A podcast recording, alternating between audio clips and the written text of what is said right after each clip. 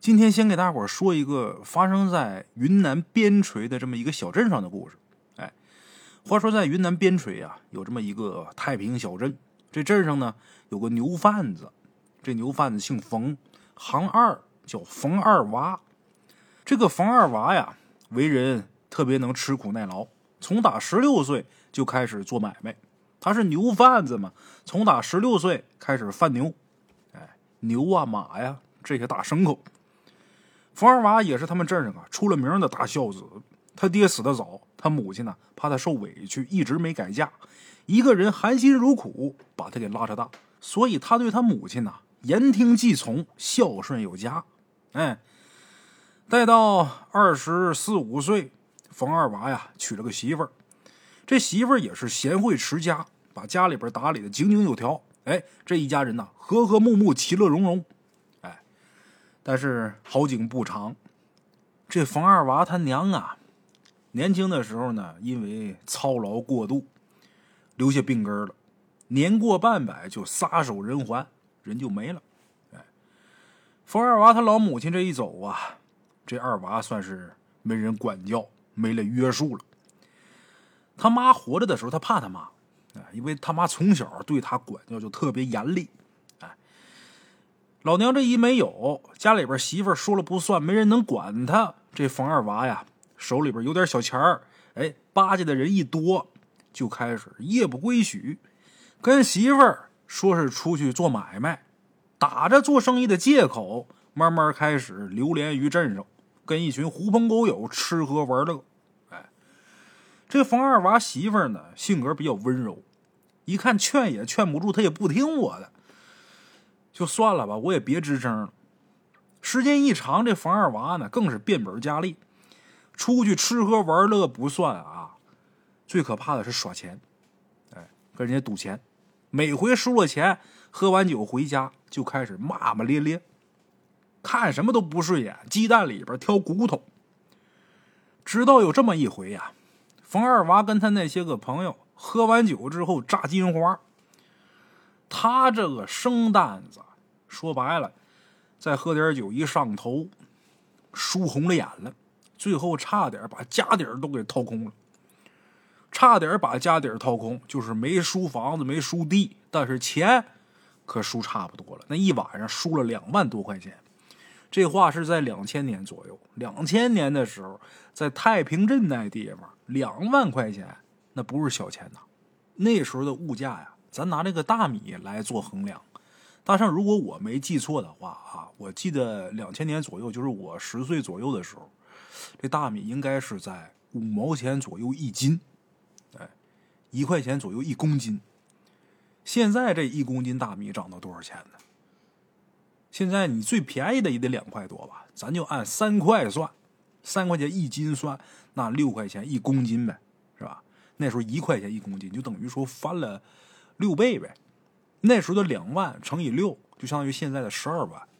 我也不知道我这么算对不对啊，反正可是不少，在当时来说，哎，冯二娃也心疼啊，自己也觉得是他这些个所谓的朋友把他给算计了。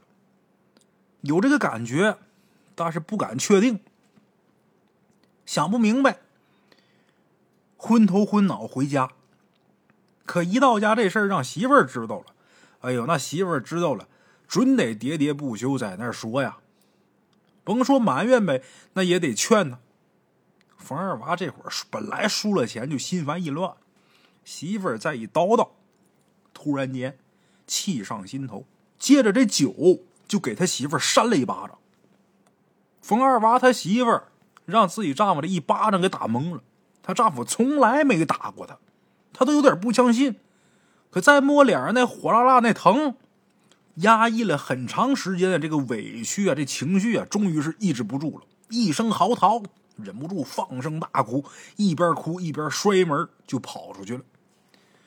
冯二娃这会儿连酒劲儿，输钱再憋屈。再在气头上，昏昏沉沉就没管，任由他媳妇儿哭，任由他媳妇儿走，没心没肺，倒床上蒙头就睡。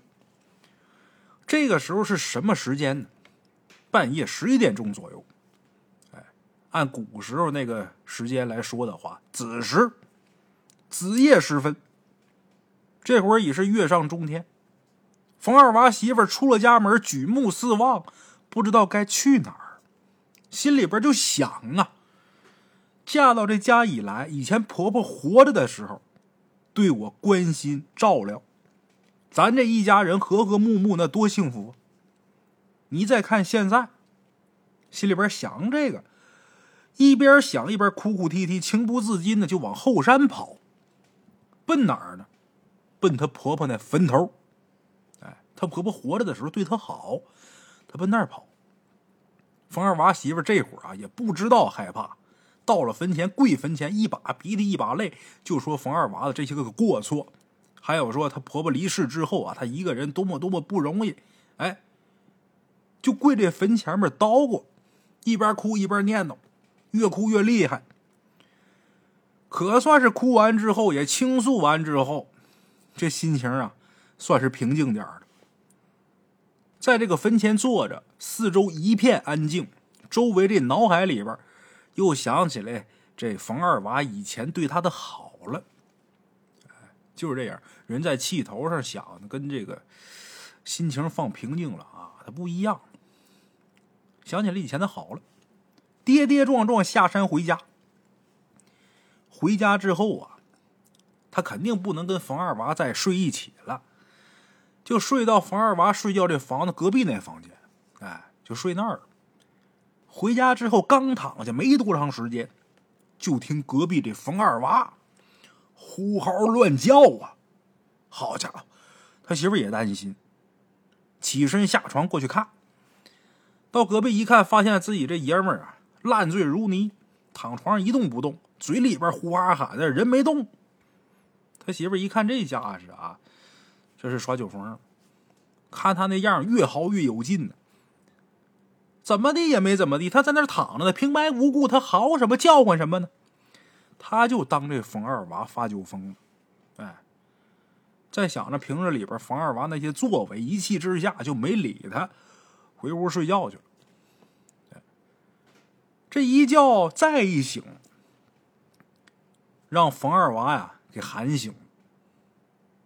一看外面这天蒙蒙亮，第二天一早了，这冯二娃干嘛过来把他媳妇叫醒的？不是来找他打架的。把他媳妇叫醒之后啊，扑通一下跪他媳妇跟前，一边抽自己大嘴巴，一边啊真心认错。人是真心认错还是假认错？嘴头上认错，能听得出来。哎呦，这巴掌扇的那个响啊，啪啪的。冯二娃他媳妇生气。在家睡了一宿觉，再看他这样，这会儿这气儿啊也消了一大半赶紧就把冯二娃给拽住了，别打了呀，把人先扶起来。他这媳妇不赖。冯二娃坐到床上，就跟他媳妇说：“以后媳妇儿，你放心，我以后肯定不跟那些狐朋狗友吃喝耍钱了，我我肯定痛改前非，我好好过日子，我再也不了。媳妇儿，我错了。”冯二娃他媳妇一听这个呀，心里边高兴，这就叫迷途知返呢。高兴归高兴，他是有点诧异。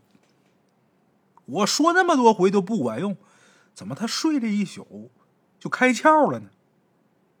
之前我那么说啊，昨天晚上我说的有点多了，还挨一巴掌。怎么了？睡一觉睡明白了呢？主动认错，这家伙指天发誓的要重新做人，这怎么了？他媳妇就问他说：“那你为什么突然间就明白了呢？”冯二娃也不瞒着，把自己衣裳就解开了，光个膀子，后背背过身去对着他媳妇儿。冯二娃他媳妇儿啊，一开始啊还不明白，等看见冯二娃后背上全都是一条一条大淤青之后啊，更迷糊了。这伤哪儿来的呀？喝多了摔了，不能怎么能摔这样呢？另外一个，这伤跟你这个突然开窍的认错有什么关系？冯二娃这时候长叹一口气，一五一十的跟他媳妇儿说了一件事儿怎么回事？就昨天晚上，他梦见自己那死去的老母亲了，这一身伤是他母亲打的。哎，列位瞧这玩意儿多神奇！他母亲死了好几年了，这伤他母亲打的。怎么回事啊？原来这冯二娃呀，把他媳妇打跑之后，不就睡着了吗？迷迷糊糊也不知道过了多长时间，就突然间在梦里边看着他老母亲啊，怒气冲冲的就冲他过来了，手里边还拎一根棍子，不由分说，对他屁股后背一顿胖揍啊！这顿毒打，他怎么求也不行，他母亲也不停手，冯二娃疼的直叫唤呢，那哪敢还手？自己老娘只能躲呀。可是不管他怎么躲，总能打着他。冯二娃说：“也奇了怪了，我怎么躲都能打着我。”冯二娃一看呐，自己老娘这真是下死手啊！就这么打下去，非得把我打死不可，心里边慌神了，跪地上求老人呢：“娘，你为什么打我呀？妈，我错哪儿了？你打我，你给我打死也得让我死个明白呀！”老人一听这话，这手才停下来，劈头盖脸就开始骂：“好你个冯二娃呀！”忘恩负义呀！啊，你忘了你媳妇儿，忘了你娘了，你忘了你自己还有个家，你他妈天天不务正业不说，翅膀硬了，你还敢打媳妇儿了？你非得闹个妻离子散不成是吧？我他妈今天打死你！冯二娃一听这话才明白过来，他妈为什么要打他？老太太活着的时候一直疼儿媳妇儿，儿媳妇儿嫁过来这么些年。老太太从来没让这儿媳妇儿受一丁点儿委屈。平日里边，冯二娃跟他媳妇儿说话，这话说重了，老太太都得呲的他半天，更别提他动手打人了。以前哪有过这事儿啊？骂一句，老太太都不让。老太太这回回来，恨铁不成钢，把冯二娃又好一顿臭骂。你要是还不知道悔改，我在九泉之下，我也饶不了你。说完之后，老太太消失不见了。冯二娃一愣，这才想起来，我娘死二年多了。一个机灵，醒过来，睁开眼睛，哎呦，这是个梦啊！正奇怪呢，怎么做这么个梦啊？这梦也太真了，真真了呀！哎呦！可能是我太想我娘了。他这一醒之后啊，嘴里边干巴，渴呀，喝完酒睡的呀，就想起身去弄点水喝。结果这一起身，后背钻心的疼。冯二娃大吃一惊，忍着疼，这家伙赶紧把衣服都脱了，照镜子去，后背上青一块紫一块的，那就是刚被打的。有两条子往出都渗血，冯二娃有点不信邪呀。梦里边挨打还能成现实？就拿手碰这伤，这一碰，好家伙，都疼到骨髓了。冯二娃倒吸一口凉气呀！我妈下手真狠呐，一点儿不留情面。冯二娃这下彻底相信，他那已经去世二年的老母亲回来把他给揍一顿。这会儿除了身上的疼。更多的是震惊。我母亲真有在天之灵啊！心里边从小他就怕他娘。这娘不是去世二年了吗？可算没有他怕的人了。这一想哪儿是？哎呀，梦里边他老母亲那话，一字一句，房二娃记得清清楚楚。心想了，以后我可真不能这么干了。再有下次。我不死也得扒我一层皮呀！好家伙，这给我打的！一想这个，在反复思索自己曾经的林林种种，我干这些都什么事儿？不怪我娘啊，这赖我自己呀！我不走正道，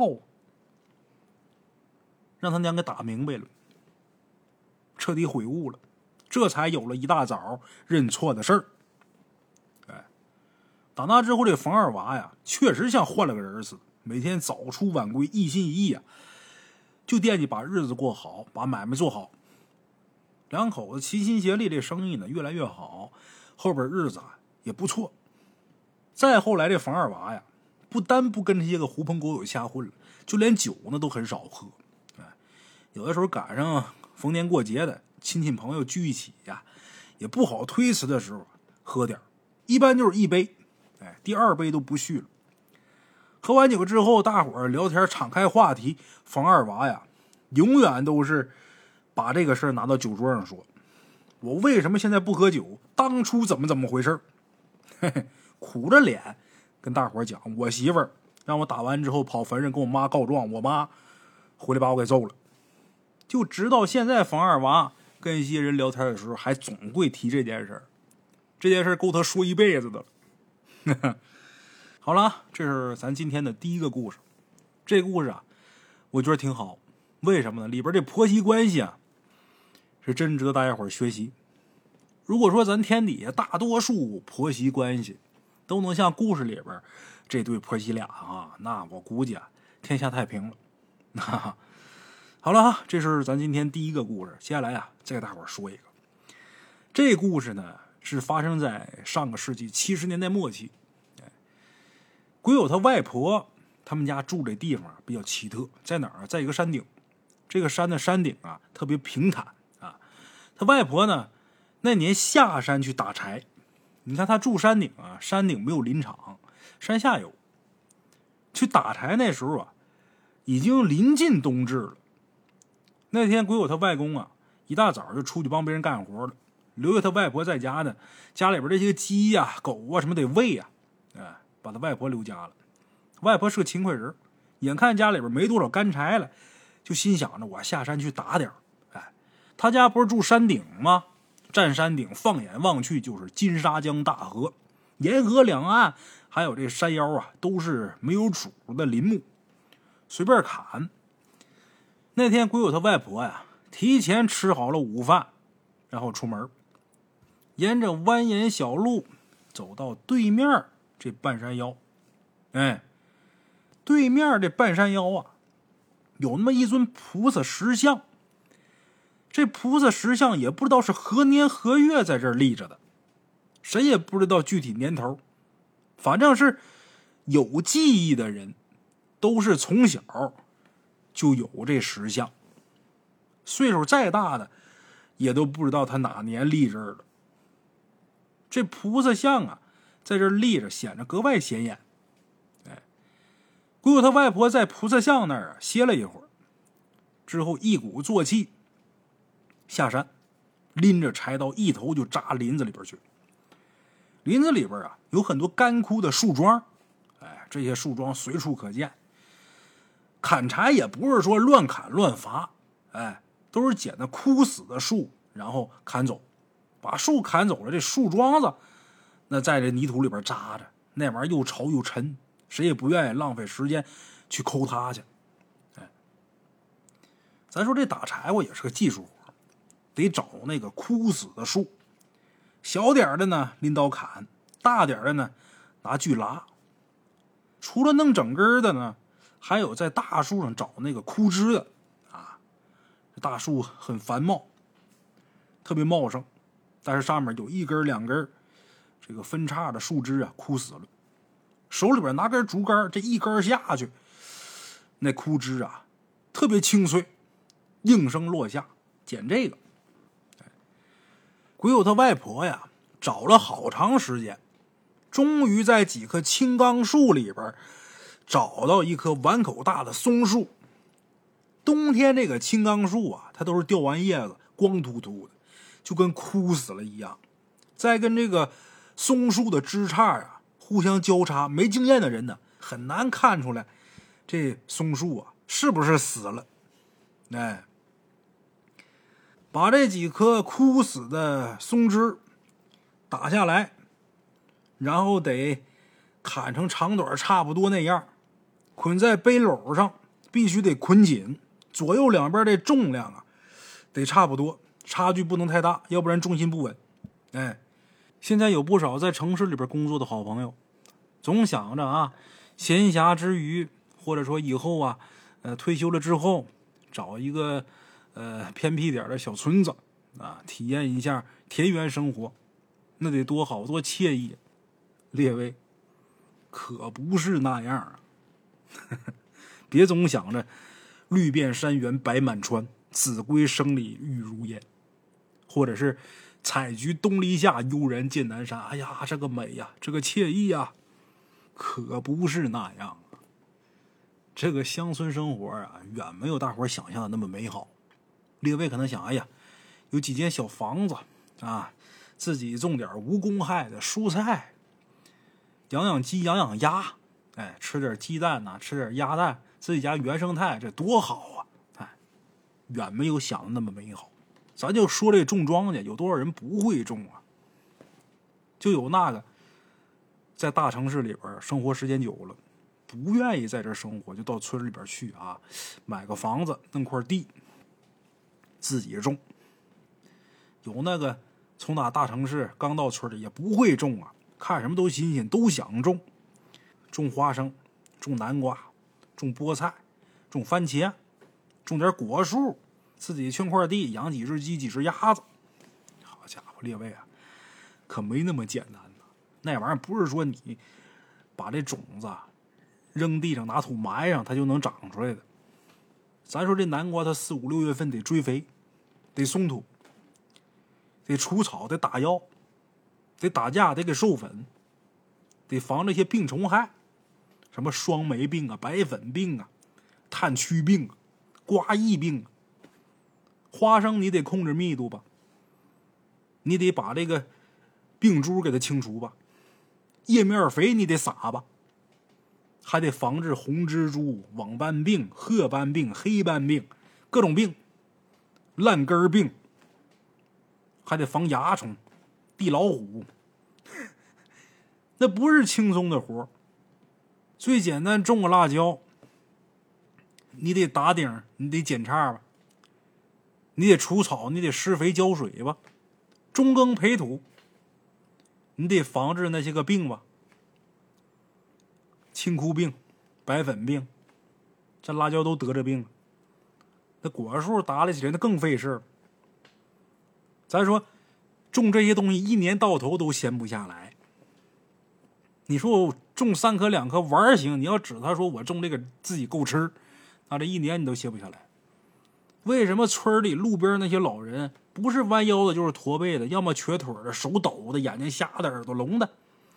其实这些都是农民的职业病。哎，有不少人异想天开，觉着农村田园生活太好了，太惬意了，不像大城市里边生活节奏那么快，过得那么压抑。哎呀，你想的太美好了，那真不是谁都能住得了农村的。哎真不是这些活谁都能干得了的，那劳累了。我小的时候就因为累扛不了，才跑出来打工的。哈 哈咱再回到这个打柴上，刚才讲鬼友的外婆下山打柴，咱就说担这柴哈，得把它捆好了，必须得捆紧，两边重量得差不多，差距大了重心不稳，摇摇晃晃走几步，这柴火就散架。你还得重新捆，重新打，这也是个技术活没干过的，三回两回的弄不淤爪，弄不好。哎，鬼友他外婆也是好一阵折腾，哎，把这些柴火都捆好，都弄好，准备回家的时候，抬头看天儿。他找这个柴火的时候就费挺大劲，挺耗时，在弄这个柴火，在整理，最后再捆，再弄。抬头一看天，透过零星之差，才发现天色这会儿已经暗下来了，隐约能见一轮明月，都已经起来了。原本这个小腿高的那树桩啊，这会儿在蒙蒙黑的这视野里边，看着让人觉得瘆得很。你看特别亮的时候不觉什么，特别黑也不觉什么，看不着。这会儿还就。要黑还没黑，还能看见的时候，挺瘆人的。以往鬼友的外婆下山打柴呀，都是跟他外公俩人一起。两个人即便是半夜回去，那也不害怕，身边有依靠啊。自己家老爷们那就是我的胆儿啊。可这把就他自己背着干柴，嘴里边说不害怕，弯着腰，但是脚底下这个步伐越走越快。心里边发毛。山路崎岖陡峭，鬼友他外婆呀，走了好长一段时间，终于是出了林子。抬头看看天上这圆月，特别皎洁，月光洒在山路上，草木皆明，也没有那种如影随形的黑暗了。这会儿从哪林子里边钻出来，这心也敞亮了，这个恐惧感这会儿啊就少了大半了。鬼友他外婆呀，长松一口气，赶紧找一个地势平坦的地方，把这柴火先放到路边这石坎上，顺势呢，人也跟着坐旁边休息。就这时候。鬼友他外婆突然间听见有人喊，喊什么呢？二婶，二婶啊，二婶，二婶哎！这声音由远及近，喊二婶儿，从打寂静的山腰传过来。鬼友他外婆被这突如其来的喊声吓一跳，顺着声音定睛一瞧。山路上有这么个女的，正急匆匆的奔他这边走，一边走一边嘴里边啊笑呵呵喊他，喊他二婶儿。这荒山野岭啊，怎么突然间有个女的呢？鬼友他外婆不傻呀，思绪万千，看着对面呵呵那笑，心里边直发怂。等那女的走近之后啊，鬼友他外婆才发现这女的走道啊有点垫脚，哎，走道的时候一颠一颠的。看这女的这身材啊，比较矮小，不高，还有点虚胖，嘴长得挺小，嘴唇挺薄，说话这声音呢尖尖细细，拿手捋着她那齐肩头发，一看她的这头发呀，比正常人呢得薄不少。这么个人，鬼友他外婆一看这女的，看着有点面花呢，好像似曾相识，可是又想不起来在哪儿见过，也不知道人家名字。笑脸相迎吧，这会儿人家乐呵奔他来了呀，一声一声喊着二婶儿呢，他也跟着呵呵乐。等这女的走过来，看一眼二婶儿。看他也没说什么，就呵呵乐。这女的也看明白了，这是没认出来我呀。哎呦，二婶啊，你真是贵人多忘事啊！你是不是没认出来我呀？嗨，我是你们隔壁村的王莲呐。你们家旁边老王家，那是我们本家呀。您忘了？这女的把这事儿说的有板有眼。鬼友他外婆这时候悬着这心呢，算是放下来。因为他脑袋里边啊，隐约记着是有这么一号人物，哎，鬼友他外婆刚想问那女的：“你这大晚上怎么自己一个人在山里边？”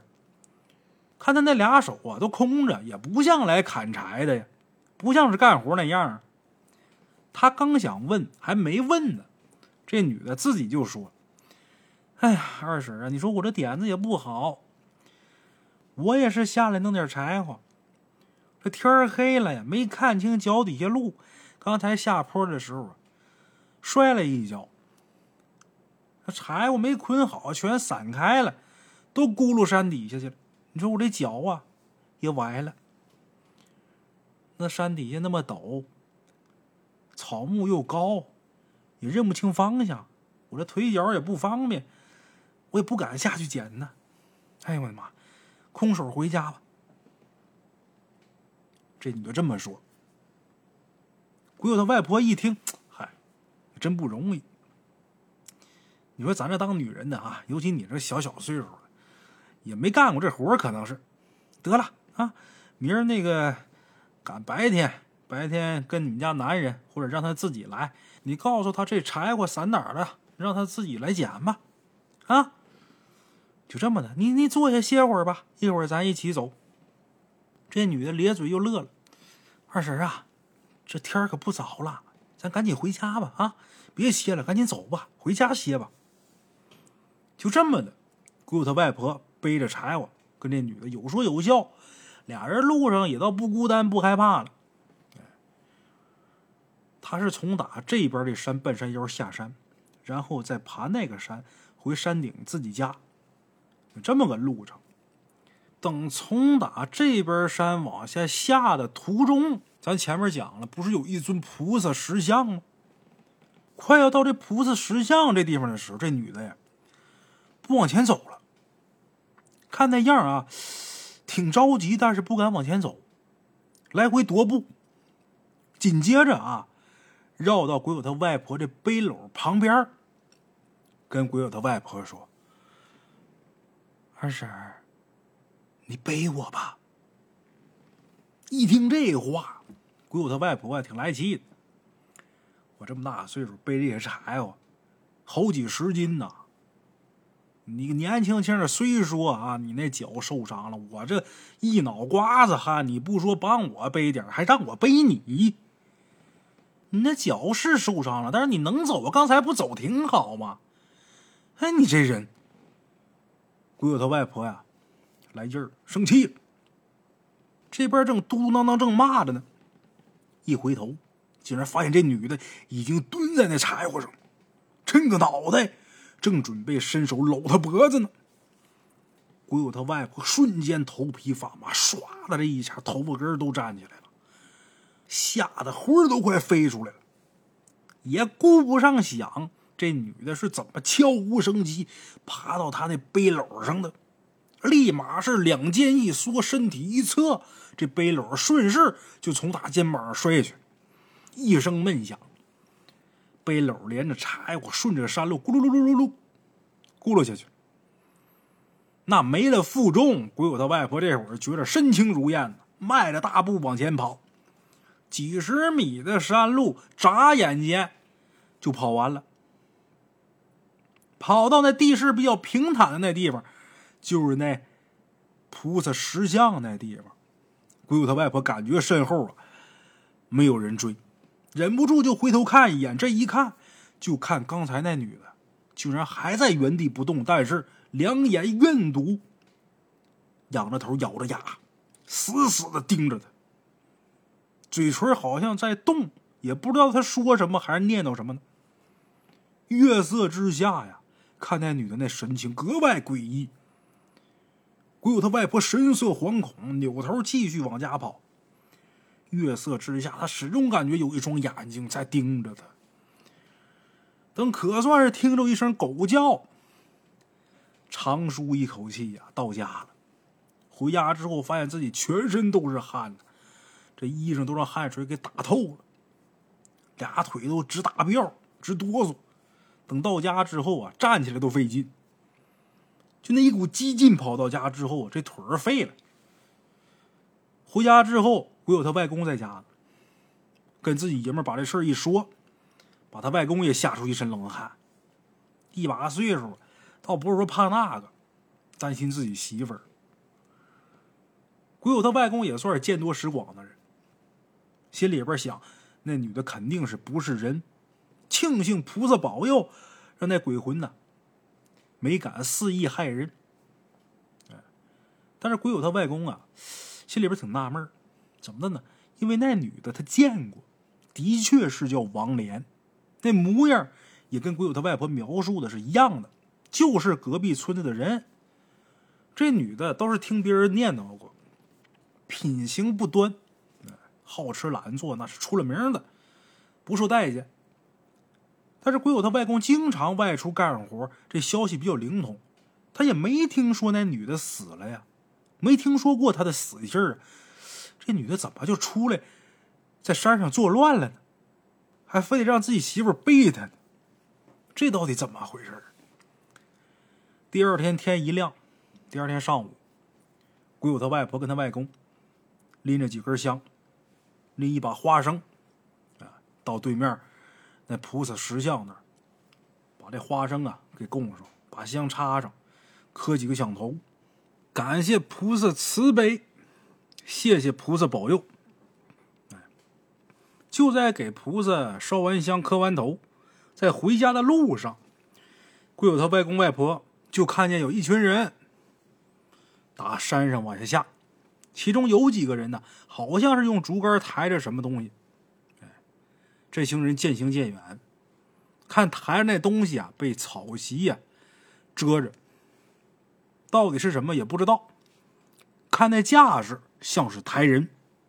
哎，当天晚上，鬼友他外公啊，告诉他外婆，那叫王莲那女的确实是死了。怎么死的呢？他男人外出干活去了，家里边实在是没什么能烧的东西，学着别人上山去打柴。可是，一年四季十指难沾阳春水，这女的哪干过这活儿？也不会捆柴火，再加上山路不好走，上山弄一趟柴火摔死。他男人回家之后找了两天才把人给找着，也正是找人这个空隙，鬼友他外婆碰见这女的了，哎。当然是女鬼呀！鬼友他外婆呀，对女人这死啊，有点哭笑不得。再结合这女鬼一路上跟他聊天这些话，自己就猜，这王莲呢，兴许不是想害他，他可能就是死后想回家。可是菩萨石像在那站着，压着一切妖魔鬼怪，这鬼过不了这地方，所以他想让人背着他过，借人的生气。离开他死这地方回家，哎，就想那天晚上那女的根本就没想害他，那目光啊，就那怨毒憎恨那目光啊，可能是恨他把他给摔下去了。再一个，可能更恨菩萨石像，因为有这个他回不了家呀。哎，逢事啊就往好处想，啊，别把人，别把事都往坏处看，这没错。啊，好了哈，这是咱们今天这两个小故事。我是孙大圣，咱们下期见。